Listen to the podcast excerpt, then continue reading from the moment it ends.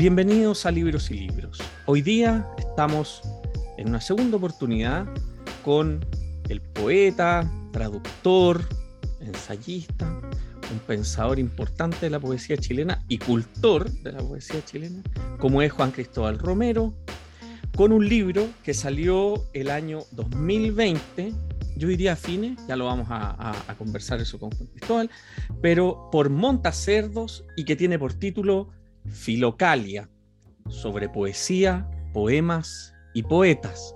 Ese es el nombre de, este, de esta publicación editada con Montacerdos, como decía, el 2020 y que reúne una serie de textos que a veces son escasos y rebeldes de encontrar, pero que aquí, por fortuna, Juan Cristóbal Romero nos contará su procedencia, pero que en muchos casos vienen de presentaciones de libros, de prólogos, de pequeñas, digamos, publicaciones o básicamente cosas que quedan en el mundo de la oralidad y que por suerte aquí Juan Cristóbal ha puesto en un solo texto misceláneo, que me encanta ese concepto.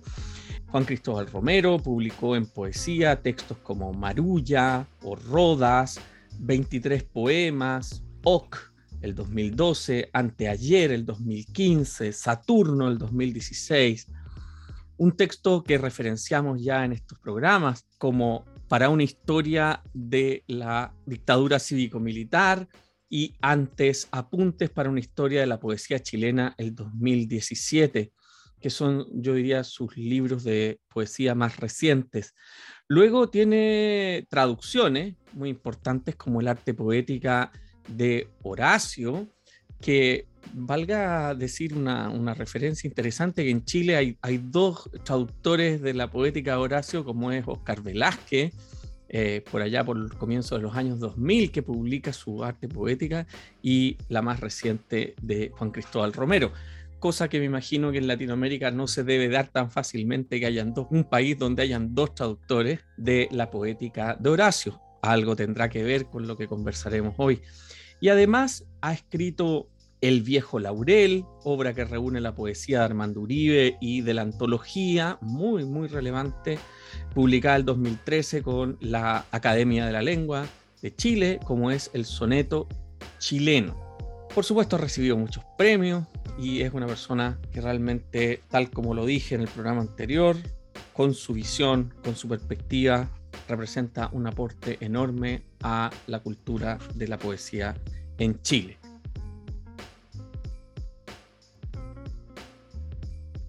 Hola Juan Cristóbal, gracias por estar en Libros y Libros. Muchas gracias Pablo eh, por, esta invitación a conversar sobre este, este librito, Filocalia.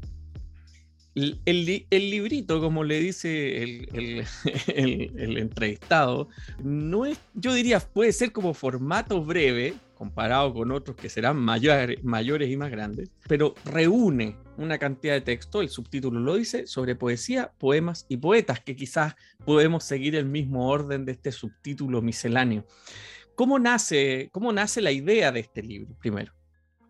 O sea, la, la, idea del el, proyecto eh, nació de Juan Manuel Silva, que, que, es uno de los editores de Montacerdo, me, me, me, preguntó hace unos años si, si tenía eh, ensayos o textos eh, a propósito de, artículos que, o, lanzamientos o notas que, que, hubiera hecho a lo largo de, no sé, pues estos 15 años, 20 años que llevo escribiendo poesía.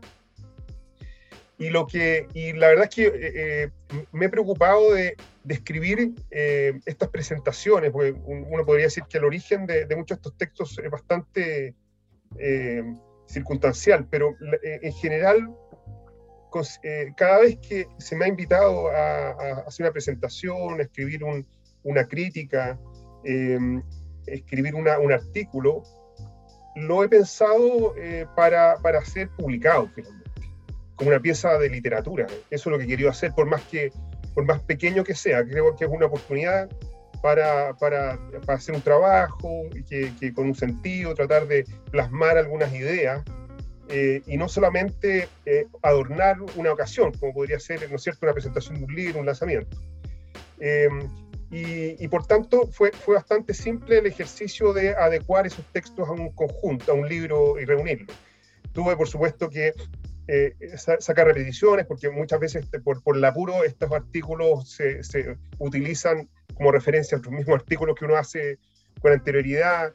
Y, lo que el trabajo más, más, arduo fue más bien pulir el, estilo y, eh, sacar repeticiones y darle algún continuo.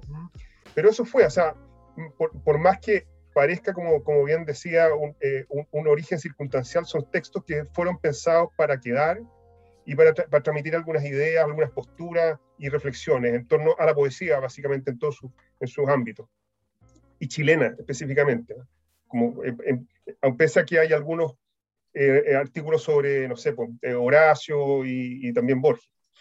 En ese contexto, en la primera parte, donde te dedicas a sobre la poesía, vienen dos artículos digamos, a ver, dos o tres artículos eh, más generales que me parece importantísimo referir, como el de métrica y poesía, el propio referido al soneto, luego el de métrica y habla, que, me parece son fundamentales porque hay una gran diferencia de, de, nuestras lenguas romances respecto, por ejemplo, de las lenguas clásicas y por cierto, de lo que queda en las lenguas anglosajonas, de estas referencias a las formas clásicas, digamos, de hexámetro y la idea del pie y la idea de cómo se, cómo se escancian los versos y cómo en el español nosotros básicamente nos fijamos en la cantidad de sílabas y en la terminación.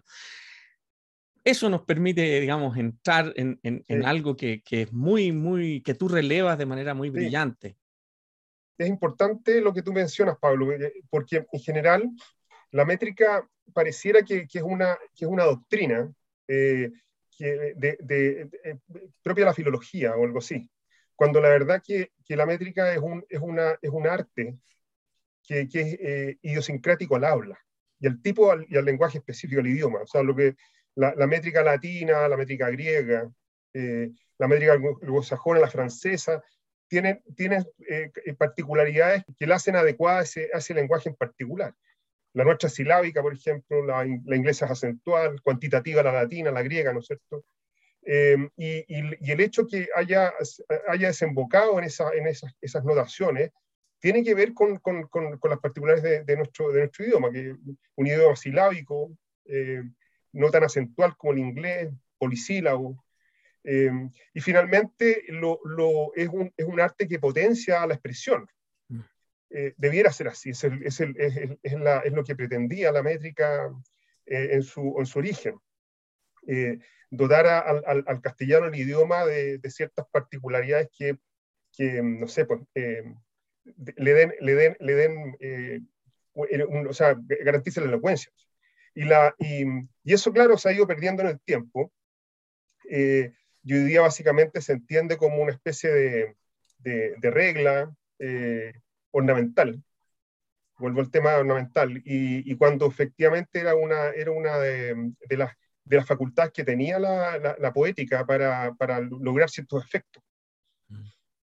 Y, bueno, eso además eh, relacionado con, con, este principio también de expresión, que es algo relativamente reciente, digamos, en la historia de la poesía, ¿no? y, que vería como en el fondo la métrica resultaría una especie de opresión o de, o de arnés o de, llamémoslo, rienda a la idea de una expresión que se desboca, ¿no? Y bueno, y están ahí valorizaciones respecto de lo que lo poético encarnaría y de relación entre la forma y el contenido. Claro, da la impresión de que, de que la, desde que el momento y que el romanticismo eh, eh, instaló esta idea de que, de que la libertad eh, o, o, o la, la, naturalidad de, de, de, del arte era, era, era un sinónimo de genialidad o como una especie de, era como ese poder que, que, dotaba al, artista de, una, de, una, de una particularidad única, eh, relegó el, el oficio a, a, a, una, a, una, condición de, artesanía menor.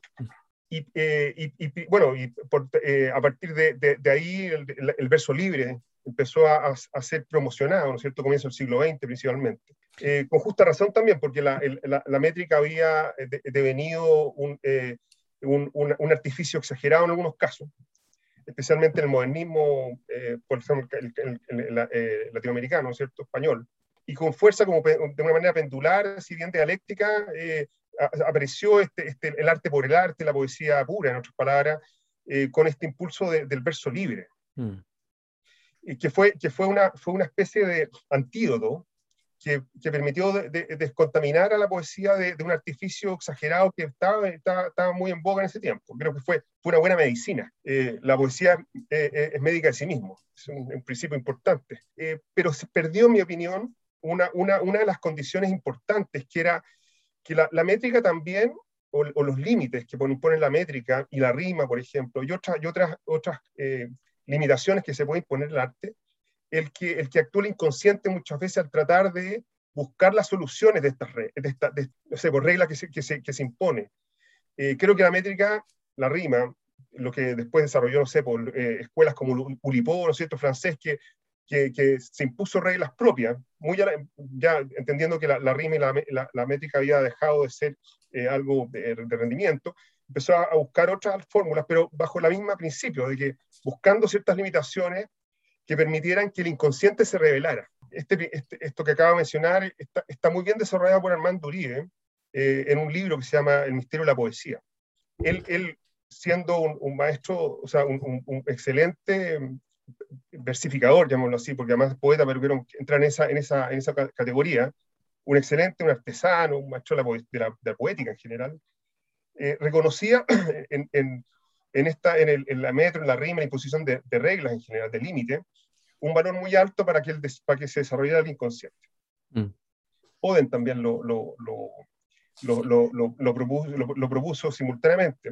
Y creo que eso, por ejemplo, en su caso, en el caso Uribe, eh, ha sido una de las, de las razones de, de, que hay detrás de, de, su, de, su, de su obra. O sea, una obra que eh, ahonda en el inconsciente, ¿no es cierto?, en, en la sorpresa, en el asombro, eh, en, no hacerse cargo de lo que se escribe, por, por estos motivos. Eh, bueno, ese tipo de, de, particularidades son, son, son bastante eh, o sea, de, hallazgos en torno a la métrica, son modernos, contemporáneos, o sea, del siglo XX. ¿ya? Antes, antes, de alguna forma no se relevaba ese ámbito. No, no, nos, fuimos un poquito del, de, la, de, la, conversación, pero creo que, que, que es importante mencionar el, el, valor que tiene este tipo de cosas y cómo, y cómo fueron de alguna forma devaluadas eh, por su abuso, pero que, pero que eh, hoy día eh, tienen legítima participación en, la, en la, deberían tenerla en, la, en las formas de poesía, no, no, no, hegemónicamente, quizás como antes, pero como un recurso disponible muy, muy importante y que tiene unos aportes enormes a la expresión.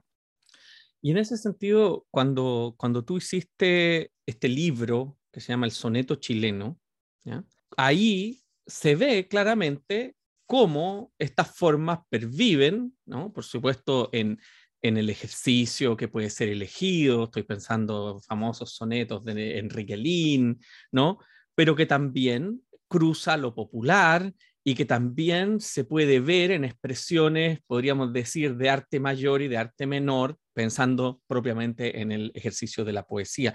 ¿Cómo, si pudiéramos hacer la bajada tu experiencia de esa hermosa, de esa hermosa antología que hicieron, ¿no? ¿Cómo, ¿Cómo ves ese desplazamiento? Es bien, eh, o sea, es algo que no, no, voy, a, voy a emitir una opinión propia, eh, porque seguramente eh, hay, quienes han estudiado mejor esto y me van a objetar algunas, algunas de, mis hipótesis. Pero yo tengo la impresión de que durante la dictadura, que es bien importante eh, entender lo que está ocurriendo hoy día a partir de ese momento, que, porque eh, creo, que, creo que, tiene mucho que ver con lo que ocurre. ¿eh? La, la durante la dictadura la poesía fue una poesía de urgencia, en donde el, el, el contenido era tan, tan potente, tan fuerte, había, había, que, había que salir a denunciar y escribir en ciertas condiciones muy, muy particulares, muy difíciles, en donde la forma pasó a ser absolutamente secundaria. Eh, y muchos poetas hicieron grandes obras sin tener idea de poética, sin saber de métrica, sin saber de retórica, sin, yo creo que con poca lectura incluso. Había, se, difundía poco, pero con una obra muy importante. O sea, hay autores que yo conozco muy cercanos que confiesan no tener idea de lo que es una sílaba. Y tienen unas obras que, o sea, tiene 70 años y tiene una obra que, que, que, que es estelar en la poesía actual y me da la impresión que producto de lo cual hubo una especie de ruptura de la tradición de la poesía chilena.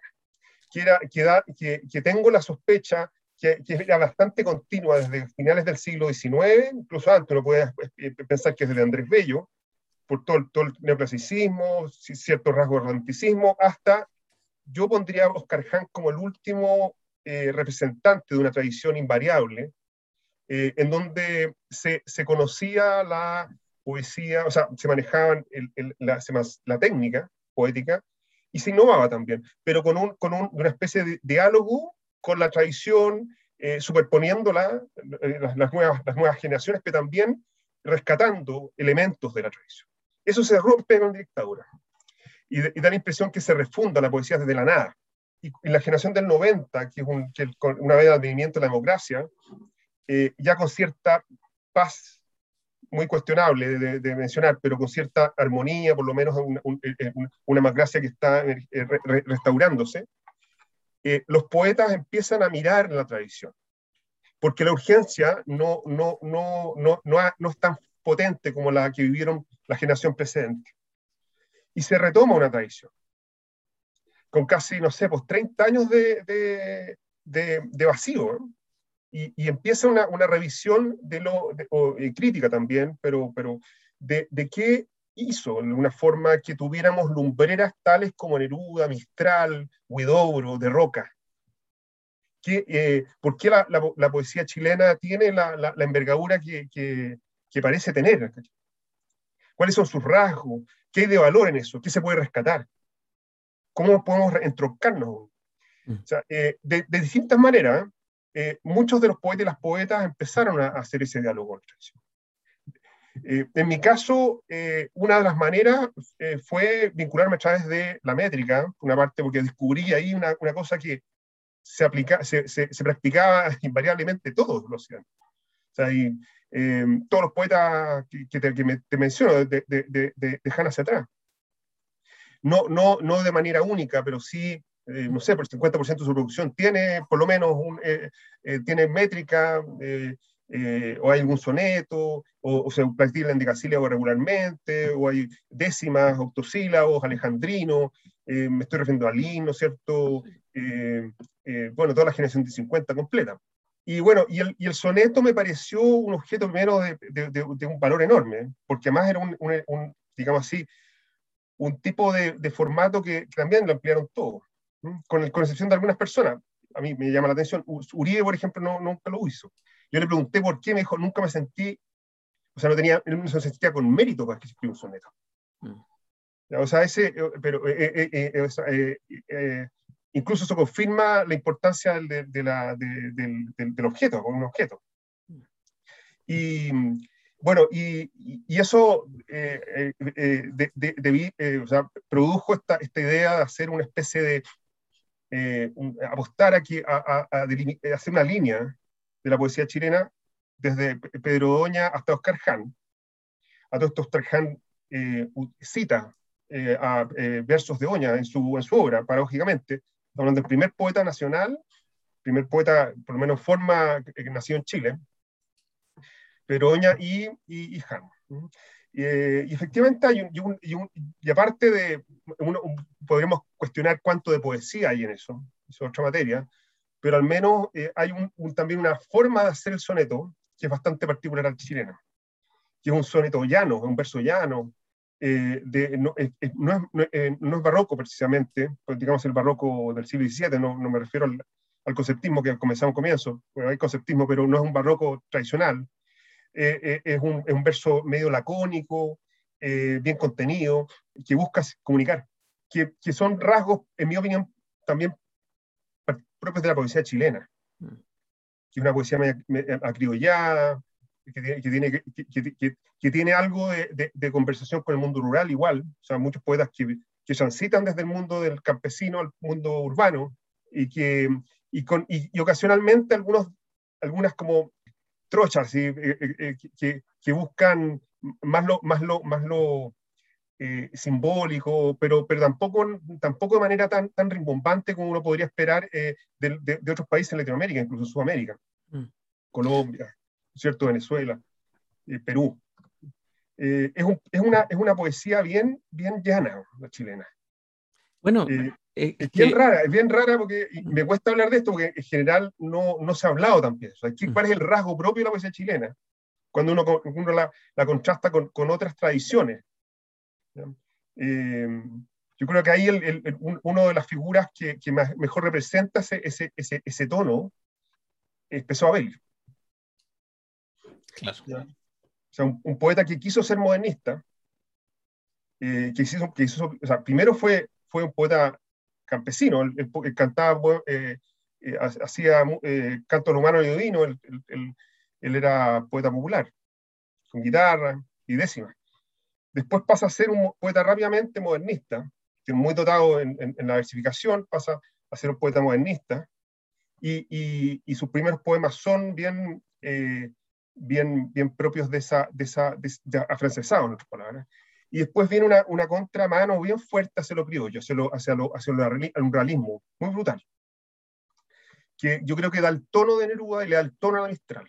Bueno, ese, ese, es una, bueno, ese tipo de cosas son las son mis conclusiones que he sacado de este tipo de, de, antología eh, panorámica. ¿eh? Mm. Y, en, ese sentido, esto también se refleja en la selección que haces cuando ya pasamos a la segunda parte del libro y se llama Sobre Poemas, ¿no? Donde inicias con este, con este poeta que en una parte es chileno, para decirlo, o en una parte de su vida vive en Chile, con esa historia alucinante, ¿no? Que es Rubén Darío. Y, que, y que además eh, nos va mostrando el, camino de las influencias, el camino de las mixturas de estos poetas y, de la relación, por supuesto, de la referencialidad que tiene una figura como Rubén Darío para sujetos que después van a venir, por supuesto, Peso Abelis, Peso Abelis para Mistral, Mistral para Neruda, Neruda y así eh, podemos decir que avanza esos senderos, ¿no? ¿Cómo en este caso, de esta selección de textos, fuiste, porque son todos bastante breves, pero, pero por ejemplo, en el caso del que plasma la relación entre Pessoa Belli y Mistral, ¿no? ¿Cómo fuiste armando esto? Yo sé que son cosas muy retrospectivas y te estoy pidiendo una lógica que no la tiene, pero ¿cómo es esta dinámica? Sobre todo porque estamos hablando de tu estudio, de tu forma de estudiar. Por ejemplo, a mí me, me o sea, el vínculo entre Gabriela Mistral, Pessoa Belli y, eh, Ada Negri, que es la, que es la poeta italiana que, que, que, que, inspira el, el, el, poema de Pessoa Belli y a su vez Pessoa Belli inspira la Mistral. Hoy vamos, quizás pueda contar la historia. O sea, Nevicata es un, es un, es un poema que, escribió Negri, una poeta menor italiana, no, no, que, que, se publicó su traducción en una revista chilena, que aparentemente Pessoa Belli leyó, y le inspiró el estar en el hospital. Es, es prácticamente imitación poema. A todo esto, un poema que Pessoa Abel escribió en el lecho de muerte. con, con, eh, a mí me sorprende eso, que una, una, persona en trance de muerte, en vez de escribir un, un poema original, por decirlo, libre, volviendo a, lo, primero, lo que hace imita un poema de una poeta menor en la forma, incluso en algunas palabras y versos. Eh, lo adecua a la, a la, a la realidad chilena, pero, pero, pero con, un, con una conciencia clásica. O sea, quiero hacer un poema que quede, que sostenga la emoción, que permanezca, perdure, que tenga el esmalte clásico.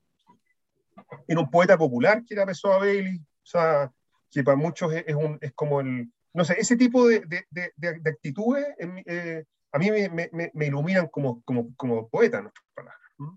y, y, y, lo segundo es el hecho que, que Mistral vuelve a repetir el mismo gesto. Eh, eh, esta vez yo, yo no, tengo ningún antecedente que, que, haya conocido el poema Negri, pero sí Lluvia Lenta es un, también una imitación de Pessoa. En, en, el formato, la estructura. Me quedo yo con esa tercera imitación a todo esto. De los tres, creo que la, la Mistral es la mejor. Mm. Y no porque, y, eh, y, está, en una, está en una posición, está en un poema que ha sido poca, poco analizado, yo tengo la impresión por lo mismo, porque los críticos no, lo, creo yo que lo, que lo, que lo menoscaban, por el hecho que es una imitación, cuando eso es lo mismo. O sea, eso es, es una... Eh, las, referencias siempre están ocurriendo, lo importante es ver en el siglo ahora.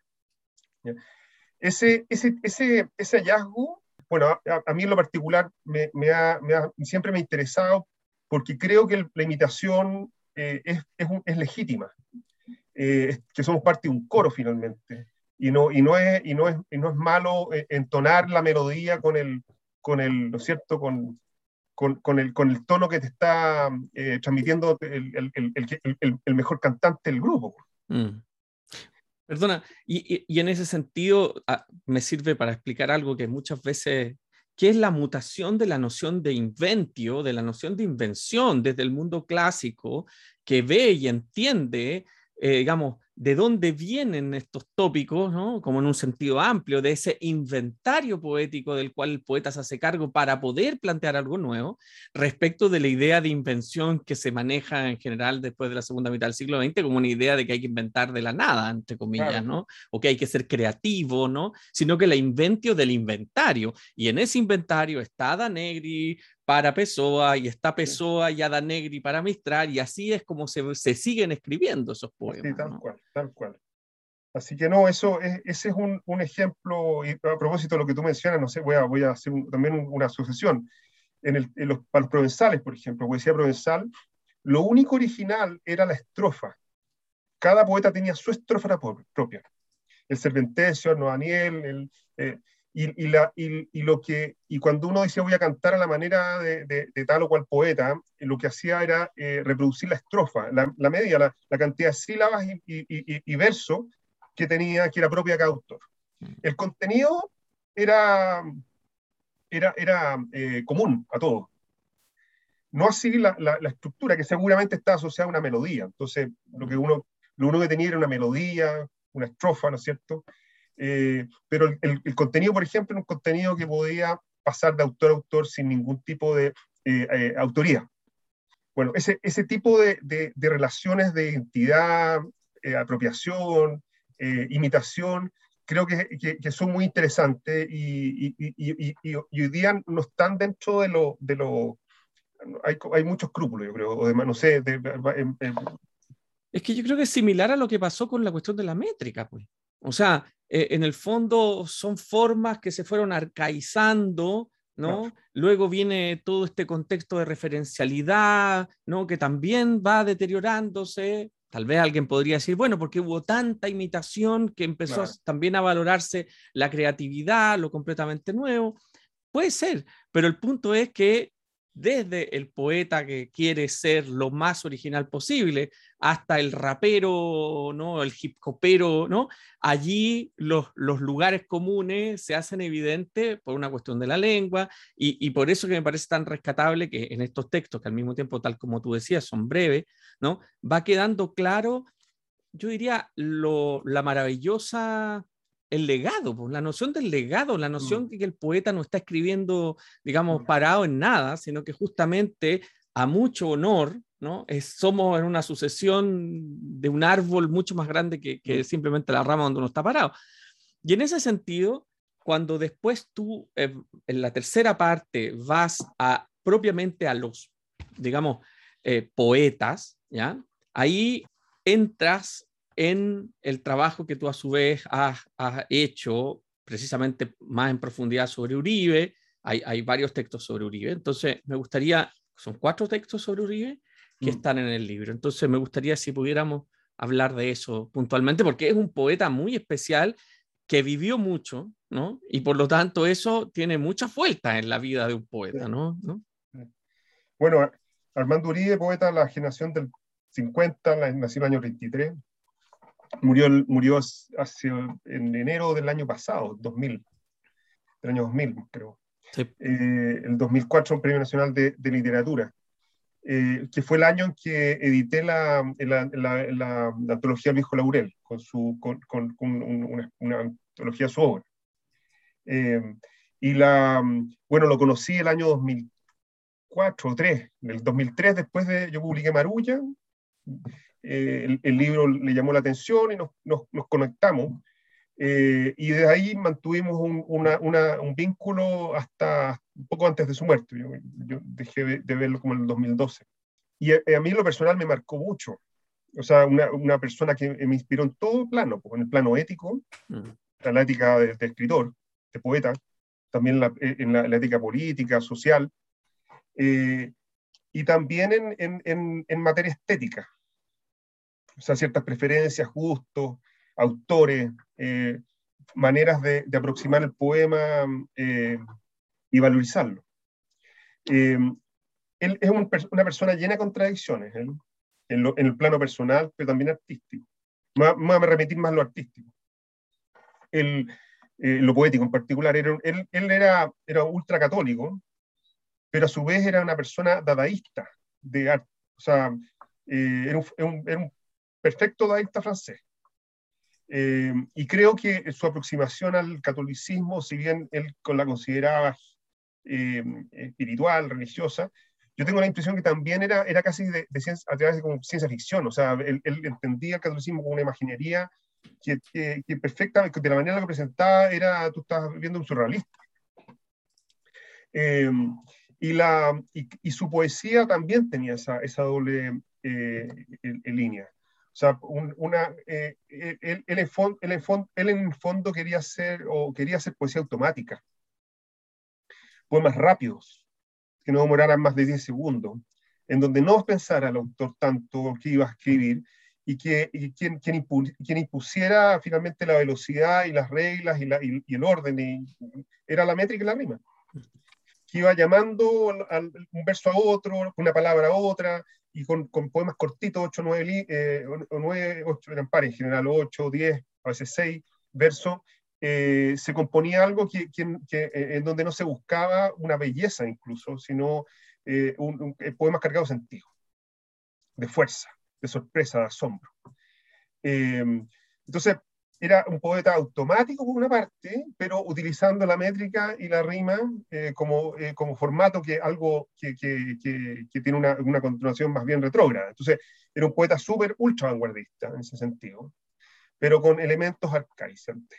Entonces, eh, e, esa, esa, también eso era súper interesante. Eh, y que, y que y también con, un, eh, con, con, una posición él frente al, al, al, a, la, a, la, a, la, tradición, primero muy consciente de la tradición, él sabía que ubicarse y en qué, y en qué peldaño ubicarse esta tradición, o sea, él, él jamás pensó ni, ni, ni, ser un poeta eh, eh, destacado, era un, mm. se sentía parte de un poeta de, de, de, del coro, ¿sí?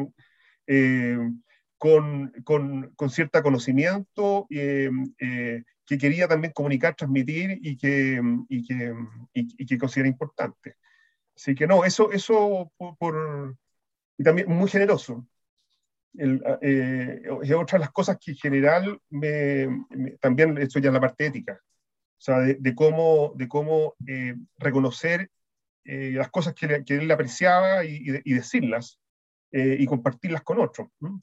Eh, eh, bueno, ese tipo de cosas son, son las, que, las que heredé y, y, con, y también tuve la oportunidad de conocerlo en una etapa ya más mayor, eh, donde, donde estaba, con, estaba en, esta, esta, esta, esta, esta volada de, la, de, de, de, de, esta estética que te menciono, que, que, que, que, se, la, la generó, más, o sea, fue más de los 90 en adelante. Antes era un poeta mucho más clásico, que buscaba la, las armonías y eh, y la belleza, los, los, los, los, poemas, los primeros son, tenían mucho de eso. Sin duda. Él, eh, me parece que además él, cuando recuperas esta, esta imagen de este, de este catolicismo que él vivía muy, muy digamos, sinceramente, también eh, respecto de una cuestión, me parece que habla de una cuestión también de, de, de, sujetos un poco más complejos, ¿no? que vienen de un tiempo más complejo con imaginarios, podríamos decir, fundacionales propios de la idea del intelectual, ¿no? En el caso de él, además, un abogado muy destacado, un académico muy destacado, diplomático, ¿no? esa, esas figuras yo diría que fueron los últimos que alcanzamos a conocer, estos personajes, digamos, que venían de un siglo donde se daba esta figura compleja de, como podría ser Neruda, como podría ser Mistral, ¿no? Esta figura compleja. Eh, y además cosmopolita, ¿no? Pero al mismo tiempo con rasgos muy fuertes de lo local. Así que, nada, me, parece que estos cuatro textos sobre Uribe además iluminan muchísimo para quienes les interese la obra de este, de este gran poeta chileno, fallecido muy recientemente. Y entonces, no quiero terminar esta, esta entrevista sin, sin preguntarte por los tres últimos textos, cuatro últimos textos, que hablan, podríamos decir, de poesía más reciente, ¿ya? Como es eh, los textos que le dedicas a Florido Pérez, Rafael Rubio, Gloria Dunkler y Micaela Paredes, ¿no? Son los últimos. Y ahí no te pido que hagas un resumen, porque lo tendrá que leer el que lea el libro, sino que tu perspectiva respecto de esta poesía un poco más contemporánea, a pesar que Floridor Pérez murió hace poco también, pero, pero, pero Rafael Rubio, poeta relativamente joven, tendrá 45 años, y Gloria Dunkler, que han sido, y Micaela Paredes, que han sido celebrados, digamos, eh, por la, por, la, por la recepción cultural, pero al mismo tiempo me interesa porque tu perspectiva, que son textos que tú usaste para presentar libros de ellos, también me imagino que a ti te hablan desde algún lugar preciso. Yo, bueno, yo creo que el, el, rasgo común de, de, estos cuatro poetas es, es la, es la conciencia del oficio. O sea, son, son poetas desde distintas perspectivas, todos muy conscientes de, del oficio. O sea, que, eh, y, que, y, que, le dedican eh, trabajo al trabajo, digamos así, en buen sentido, y en el mm. más sentido también, o sea, sudor, a construir un pequeño poema, una obra, y que, y que también se sienten parte de una tradición, que están contribuyendo críticamente a, eh, con un eslabón adicional, se plantan sobre eh, una, filia, una especie de, familia, ¿no es cierto?, de, poética, cada una en, lo particular. Partiendo por Floridor, que también en mi caso me transmitió esa conciencia. Floridor también es una especie de obrero en la poesía, que, en donde eh, sin, sin, ni una ambición de, destacar, simplemente de sentirse parte de una, de una tradición importantísima, eh, un una especie de personaje de segundo orden, así, así fue en su vida, con mucho conocimiento y con la, con, con la, con la aspiración de, formar a, a, generaciones de, de, poetas que a través de, los talleres de la Fundación Neruda. En el, en el caso de, de, Rafael, también una persona que, que eh, a, mí, bueno, junto con ser amigo, eh, es una, eh, una, persona que viene de una tradición eh, familiar bien concreta, o sea, hijo y nieto de eh, grandes poetas chilenos. vuelve, vuelve a, también muy consciente de esa tradición y de la, incluso de él de, de, ajustarse a esa específica rasgos de, hereditario, o sea, mm. en donde su poesía habla con la poesía de su padre y habla con la poesía de su abuelo. Es bien especial eso junto con eh, dialogar con, con, con, las generaciones y con, la, la, contingencia, pero él muy consciente de una especie de, de, herencia familiar. Mm. En el caso de, de Gloria, eh, Gloria Dunkler, eh, lo, que, lo que hace específicamente es una poeta de, la historia, una, una historiadora poeta, o sea, donde a la manera, no sé, pues, de Cavafi, a partir de pequeños hechos nacionales, complejos, va construyendo una, una historia muy bien armada, eh, por una parte, eh, pero también con, una, con, una, versificación, si bien libre, muy bien hecha. Eh, y, y, finalmente, Micaela, que, que, es una poeta joven, debe tener, no sé, pues 20 años menos que yo, debe tener 27, 28 años, joven, que a mí me sorprendió por, por, por, la, por la calidad de, de, su escritura. O sea, es una poeta de formación, sin duda, pero que, pero que ya a esa altura está, está manejando la versificación, la, la teoría, eh, las referencias también y, y, y, muy consciente de la creación de manera muy, muy asombrada. Estoy bien asombrado de ella. Entonces, eh, pero por otra parte son, son personas que están eh, operando en, en, márgenes en todas estas cuestiones. O sea, no, en donde no se destacan por eso, ni tampoco van a ser destacadas por ese tipo de cosas por eso mismo aún, me llama más la atención, porque están, son apuestas bien radicales.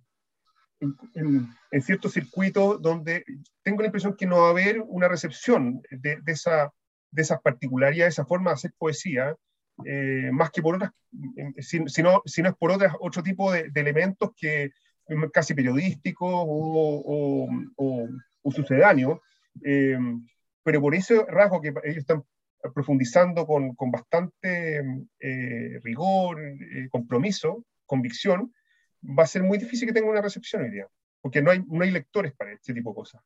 Por desgracia, hoy día veo muy poco. Quizás por eso el título de este libro, Filocalia, ¿no? que es, eh, remite, digamos, en su título, que no, no hicimos esa alusión al inicio, pero no quiero dejarla pasar, al hecho de que se trata de un género clásico de comentario bíblico propio de la mística y el ascetismo de la Iglesia Ortodoxa, tal como dice la contraportada de este libro, y etimológicamente define la suma de amistad, amor, afinidad con lo bello, la dignidad, en su raíz griega. Pero esto, que está muy bien reflejado en el libro, muy bien elegido además el título para, para eso que reúne, porque reúne textos, es decir, esto no fue un proyecto que uno piensa hacia adelante, sino que es la idea de algo que se construye con cosas que a manera de mosaico, bien valga la cita bizantina, mm. ¿no? va conformando de manera musiva ¿no? esta, esta construcción, esta mirada retrospectiva. Te quiero preguntar eh, finalmente cómo, cómo ¿Cómo miras tú esto ahora después? Porque finalmente igual aquí hay, hay años de trabajo que se van juntando, ¿no? ¿Cómo, cómo, ¿Cuál es tu mirada sobre esto? Sobre el, sobre el libro, sobre sí, sí, sobre esa experiencia, ¿no? La experiencia del comentarista, que a mí me, me interesa mucho. Sí, yo tengo, o sea, creo, creo que, que, es necesario que, quien, o sea, yo me, yo me considero en primer lugar como un creador de, de versos, ¿no es cierto? Eh, y la, creo que es fundamental el, el, proceso de reflexión, de reflexivo en torno a la creación. Mm. Eh, y lo que hay acá, de alguna forma, sin agotar eh, eh, todo lo que, lo que uno puede comentar, ha sido la oportunidad, cada vez que se ha ocurrido, de poder reflexionar en torno al, al, al, al trabajo de la poesía, que es un trabajo que, que, que, creo que en gran medida requiere una, una, reflexión permanente, sobre todo hoy día, cuando, cuando no hay muchas referentes ni tampoco, no sé, pues, eh, comentarios permanentes en torno a lo que es la poesía. yo, yo, yo, al menos no, no, tengo, no he tenido mucho acceso. Eh, eh, y, y, en gran parte es labor del mismo poeta, de la poeta, reflexionar en torno a lo que uno hace. Tomar postura, equivocarse, y arriesgarse también, hacer hipótesis, vincular, de tal forma de ir eh, formando, un, eh, formando conciencia y, y, formándose a sí mismo en este, en este oficio que, que, si no es retroalimentado por sí mismo en gran medida, mm. eh, va a ser muy difícil que, que, que persevere, porque retribuciones no hay, se lee poco, cada vez menos, y, hay un, y, más, y, y, se ha traducido en gran medida en un placer privado. Mm. cuando, cuando no está, digamos, también podríamos decir, enajenado en, muchos de sus roles que son invisibles hoy, en lo popular, por ejemplo, en la cueca, en, la poesía que se canta, cuando se canta toda la música, digamos, pop, ¿no? Ahí está también, o en la tradición, como tú bien decías, el canto a lo poeta, el canto a lo divino, que en Chile tiene una tradición enorme, ¿no? Y que, y que está presente, pero no, ¿no? Está presente, pero no y que yo diría también en el ámbito de eh, lo académico, ahí sabemos que esas corrientes arrastran, digamos, mucha producción cultural hacia lugares que finalmente terminan enajenando de esa, de, esa conciencia del oficio que tú en ese, pues. en ese hermoso octacilio que hiciste, la conciencia la conciencia del oficio, ¿no? Eh, plantea, ¿no? O sea, las cosas terminan en lugares donde pucha, no, no, necesariamente van a ser leídos como el lugar que les corresponde. Quiero eh, una cosa más. Hay un texto eh, que está en este, este libro y es sobre Borges. Mm. ¿No? Y eso me parece que, que también habla de alguna manera de, pucha, no se puede hablar de todos los textos de un libro, pero, pero, ese me interesaba preguntarte, digamos, especialmente. yo te quiero decir algo de Borges que a mí cada vez que lo digo me, me, me llueven las objeciones. ¿Ya? Yo a Borges lo aprecio especialmente como poeta. especialmente como poeta. O sea, creo que como sonetista, y voy a ser más específico, es un gran poeta. Eh, y, es un, y, en general porque, es porque es eh, anacrónico, hace una poesía anacrónica, completamente anacrónico, eh, eh, ha sido, no ha sido valorado ni tampoco, yo creo, tomado en cuenta de la manera en cómo su, su, prosa, sus relatos, ensayos, ¿no es cierto?, seminarios, sí. Y en general, y lo quise poner simplemente para, para, dar cuenta de eso. Merece eh, un, un, texto muy menor dentro del conjunto, yo creo que está ahí más bien por, como, como una, una insinuación hacia esto, pero eh, me, me, tengo la deuda de escribir algo respecto a, a él como, como sonetista, o sea, y, y, además un sonetista muy, muy especial, porque en gran medida escribió ciego. Mm. Entonces, y su obra, su obra poética eh, es un, es un, fue acentuándose a finales de su vida en la medida en que descubrió en la métrica un, un, una, una, una, estrategia memotécnica para poder producir. Eh, y en el soneto específicamente, porque es, una especie como décima, ¿cachai? Que tienen lo que, lo, que el, o sea, que, además una, es, una, es, una, es un registro muy, hay una comparación muy evidente con eh, la poesía popular eh, lleva acá por mucho analfabeto en Chile, que, que, ha, que ha, la ha preservado el tiempo. O sea, Santos Rubio, el, último gran prócer de la poesía eh, popular, era ciego. Eh, y la, entonces, este, este, esta, de cómo la métrica también, como la, la, el soneto, la rima, eh, cierta, ciertas retóricas también, que, que tiene Borges, eh, le permitió mantener una, una, actividad creativa en este plano que, que, no logró así en la prosa. Por este, por ejemplo, es un, es un algo interesante eh, y aparte con resultados muy buenos. O sea, tiene un soneto muy, muy bueno, muy parecido a Quevedo. El, sí, bueno, bueno, él ahí tiene una gran batalla que algún día conversaremos, ¿no? Con precisamente con la época, ¿no? Y con su disputa con el barroco, ¿no?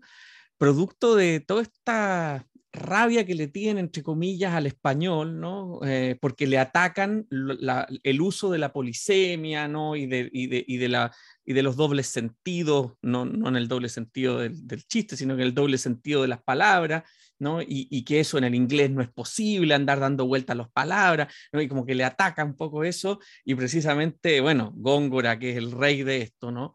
Eh, nos, nos da permanentemente un ejemplo y por supuesto, por, por, muy en contra que se esté, muchas veces esa contra dibuja nuestras propias actitudes. Por lo tanto, eh, él, él está contra Gracián, pero no hay nadie más gracianesco en la literatura hispanoamericana que no sea Borges. O sea, es un, es un, es un barroco. Sí, totalmente. Al menos yo así lo entiendo. O sea, es un, es un, es un escritor del siglo XVII. Totalmente, totalmente. Bueno, Juan Cristóbal, te quiero agradecer muchísimo por esta entrevista y, gracias sobre todo por tu libro, porque realmente con esta suma de brevedades has construido un, hermoso conjunto de textos, Filocalia, sobre poesía, poemas y poetas, que salió publicado por Montacerdo el año 2020. Gracias por acompañarnos en Libros y Libros nuevamente. Gracias, Pablo, a ti. Gracias por habernos escuchado en este nuevo episodio de Libros y Libros. Soy Pablo Quiminato, será hasta una nueva oportunidad. Gracias.